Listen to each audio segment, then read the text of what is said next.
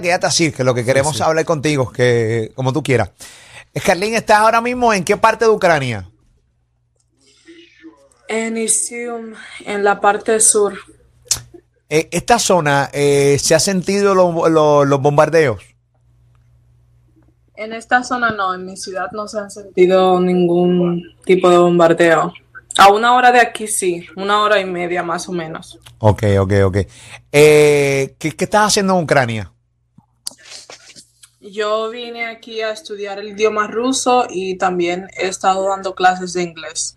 Muy bien. ¿Cuánto tiempo llevas ya en Ucrania? Dígame, ¿Cuánto tiempo ya llevas eh, en Ucrania viviendo? aproximadamente siete meses. Ok. Una, una pregunta. Obviamente tú estabas al tanto de lo que estaba pasando, ¿no? Entre, entre Rusia y Ucrania. Sabías que esto podía pasar en cualquier momento. Eh, ¿Tú decidiste quedarte porque sí o te tomó por sorpresa esta invasión? Eh, bueno, yo tenía el vuelo programado para el sábado a las 2 de la mañana. Eh, me estuve manteniendo en contacto con las aerolíneas. Decían que no iba a pasar nada, que la situación no era tan alarmante, que no iban a cerrar el, el transporte aéreo. Y bueno, ya yo tenía mi vuelo comprado para este fin de semana. Y esto pasó en la madrugada del día de hoy, creo que a las 4 de la mañana. O sea, nadie se lo esperaba, que estaba todo trabajando. Las noticias decían que no era tan alarmante. Wow. Eh, luego te levantas con la noticia de que ya Rusia estaba invadiendo los allá a ustedes en Ucrania. Eh, ¿El pasaje era para dónde? ¿Para República Dominicana o para los Estados Unidos? Para República Dominicana. Ok, tú vives en República Dominicana, eh, tu familia está en República Dominicana, entonces de ahí pasaste directo a Ucrania. Sí. Wow. ¿Has estado en comunicación con tu familia? ¿Están preocupados? ¿Cómo, cómo está tu familia? Sí, he estado en comunicación con mi familia todo el día. Gracias a Dios no se han cortado los canales de comunicación que dicen que en cualquier momento puede pasar. Eh, pero todo el día he estado en contacto con mi familia. Claro que están preocupados, pero hasta ahora no hay nada que se pueda hacer porque yo estoy en una ciudad ahora segura. Ok, eh, eso mismo te iba a hablar, o sea, de porque no es lo mismo lo que nosotros vemos, sino de repente cuando tú entras a mi cuenta de Instagram, eh, tú piensas que todo Ucrania está siendo pues invadido ahora mismo. Eh, pues la chica que tenemos, que es una eh, chica dominicana que está en Ucrania, cogiendo, dando clases por allá y cogiendo unas clases y toda la cosa, pues ella está a hora y 30 de donde está ocurriendo todo el conflicto ahora mismo. Eh, lo que te dicen, la gente que sabe, que dice, en algún momento llegará la invasión a tu zona, no llegará, ¿qué es la que hay? ¿O no se sabe? Bueno, supuestamente los planes de ellos eran cerrar el país y atacar en todas las zonas. Estamos esperando de que no pase eso porque ellos ahora solamente están atacando las eh, zonas militares, o sea, las bases militares. Eh, incluso me informó eh, un chico dominicano que tiene familia aquí, que en la ciudad de, de su familia explotaron la base militar completamente. Oh, wow. Ya incluso hay más de 3.000 3.000 militares muertos, creo. Dios mío. wow. Eh, ¿Hay Disculpe, algún- podrían hablar más alto. No, les bueno. escucho muy bien. Eh, Déjame ver qué hago. Déjame ver. Yo te estoy hablando bastante alto. Ven acá, algún, ¿cuál es el plan de contingencia que ustedes allá tienen ahora mismo de ocurrir eh, un ataque a la zona donde tú estás? En caso de que pase un ataque, nos vamos a... Aquí hay refugios de bombas y también la mayoría de edificios tienen el, el basement. ¿Cómo se, se me olvidó la palabra? Sí, no, español. pero basement, está bien, el, el, el sótano. sótano. El sótano, sí, el sótano, que en República Dominicana no usamos eso. Sí, eh, aquí la mayoría de edificios tienen sótano y están diseñados prácticamente para que la gente pueda ir en caso de una emergencia así. Y nada, los que pueden a- al sótano y los que no tienen, entonces a los refugios de bomba. Eh, cuando te levantas con la invasión rusa a Ucrania, ¿qué es lo primero que hiciste? Eh, realmente mi, mi reacción fue como mucha preocupación, aunque pensaba que se iba a poder hacer algo, por lo menos por carretera. Pero luego me llama la chica de la agencia que había comprado el boleto, me dice, mira, ya cerraron eh, transporte aéreo, vamos a ver qué pasa. Luego decido ver la noticia y veo que ya habían atacado a Kiev a Kharkiv y Kramatorsk. Kiev es la capital que está a ocho horas de aquí. Eh, Kharkiv está a una hora y media. Son dos ciudades grandes. Y Kramatorsk está también un poco más al sur que mi ciudad. Una hora y media. O sea, cuando yo me quise despertar, mm. ya a las seis de la mañana, ellos habían atacado tres ciudades. Wow. Debe ser, debe ser, o sea, debe ser desesperante este, esta incertidumbre que ustedes están viviendo allá. Obviamente tú no eres, eh, tú no eres de Ucrania, pero estás viviendo allá. Y entonces debe ser bien desesperante vivir bajo esta incertidumbre. O sea, tú no sabes ni la hora que es. O sea, tú estás ahí esperando qué. O sea, eh, tú estás minuto a minuto viviendo. O sea, todo lo, todo, cada minuto cambia seguramente la estrategia de lo que tú vas a estar haciendo allá en Ucrania. Exacto. O sea, no hay como una esperanza ahora mismo no hay ya, porque las noticias ya dijeron que hicieron la cuarentena. Ya nadie sale ni entra de Ucrania. O sea, ya no hay forma de transporte por carretera, ni aéreo, ni nada. Es, es bien desesperante esta situación. Eh, lo único que yo espero es que por lo menos no corten las líneas de comunicación. Eh, pero en caso de ataque, a esta ciudad va a ser inevitable porque ya eso es que se va a caer alguna torre o algo así, va a afectar, bueno, la señal y todo. Eso es lo que espero porque sería muchísimo más desesperante para mí no saber eh, la preocupación de mi familia y también que mi familia no sepa si yo estoy bien o no. ¿Tú dominas el idioma? Dígame. ¿Tú dominas el idioma? El idioma ruso yo lo hablo un poco, sí, más o menos. ¿Estás sola allá? No, estoy con mi pareja. Ok. Ok, eh, pero ¿en qué, se habla? perdón, no, no, no tengo. ¿Qué idioma se habla en Ucrania? El idioma oficial de Ucrania es el ucraniano, pero una gran parte de Ucrania habla los dos idiomas, que es el ruso y el ucraniano. Ok, muy bien. ¿Y tu pareja domina eh, alguno de los dos idiomas? O sea, para, se pueden comunicar bastante bien para... Sí, sí. Sí, ok. Él es ucraniano. Ok. Ok, ah, ok, ok, ok, ok, ok. Ven acá, ¿no han pensado, ya que eres de Ucrania, estás con una persona que sabe del país, eh, ¿no, ¿no, han pensado alejarse un poco más eh, o simplemente la cuarentena ustedes no pueden salir de su casa. O sea, es ilegal ahora mismo salir de casa. O sea, ¿cuáles son las restricciones que ustedes como ciudadanos de Ucrania eh, tienen ahora mismo? No es ilegal salir de la casa. Eh, lo que sería ilegal es salir del país, porque ellos van a empezar a atacar y a tomar todo el borde de Ucrania, es lo que se dice. Em, nosotros pensamos, sí, salir, pero como les digo, eh, atacaron a una hora y media de aquí, en, la misma región, pero no en mi ciudad en específico. Entonces, sería más riesgoso para nosotros salir que estar aquí en esta ciudad donde no han atacado, porque en los alrededores sí están atacando y está activo. No es como que lanzaron un misil o una bomba y ya, sino que siguen peleando y siguen buscando bases militares para atacar más.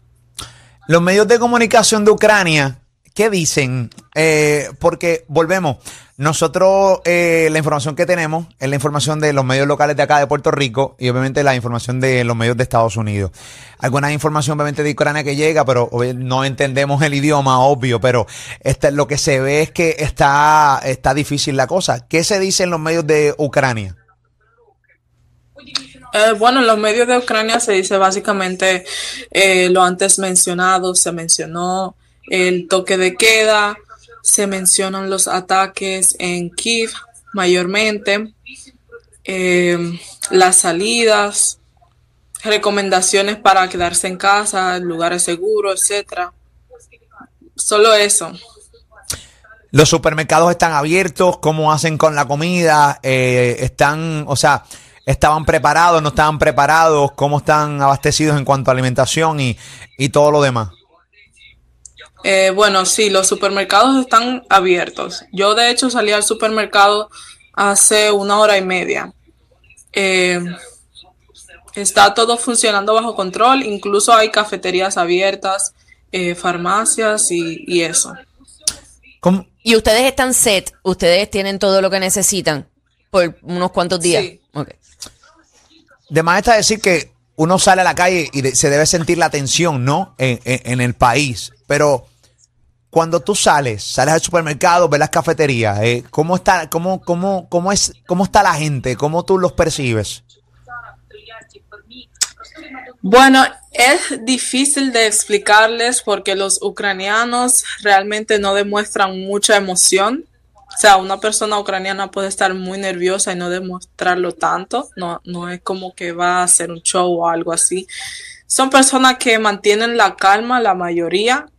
Eh, sí hay tensión. O sea, si tú te detienes a preguntarle, hey, ¿cómo te sientes? Eh, tu familia, eso. Pues te explican y tú entiendes que, que sí que tienen tensión.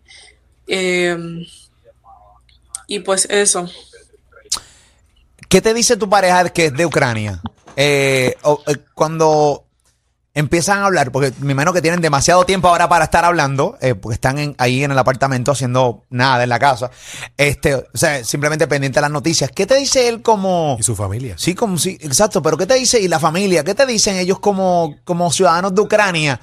Esta invasión de Rusia, ¿cómo la ven? ¿Qué, qué, qué, qué, qué te expresan? ¿Están molestos eh, con la situación? ¿Quieren, quieren guerra? eh, ¿O quieren...? o sea, ¿Cuál es su postura? Eh, bueno, sí, la mayoría de los ucranianos están muy molestos con la situación porque realmente los ucranianos no molestan a, Rusia eh, para nada. Eh, ellos trataron de evitar la, la invasión, pero obviamente no se pudo. También lo que me dice mi pareja y su familia es que con calma y que todo, esperemos que todo se pueda resolver. Eh, porque si entramos en pánico la situación va a ser un poco más difícil, pero que todos estemos tranquilos en casa. Incluso tenemos eh, un amigo cercano a la familia que en su ciudad sí están atacando y él tiene miedo, pero no ha entrado en pánico y está calmado. Nos mantenemos en contacto por llamada para básicamente da- darnos apoyo mutuo.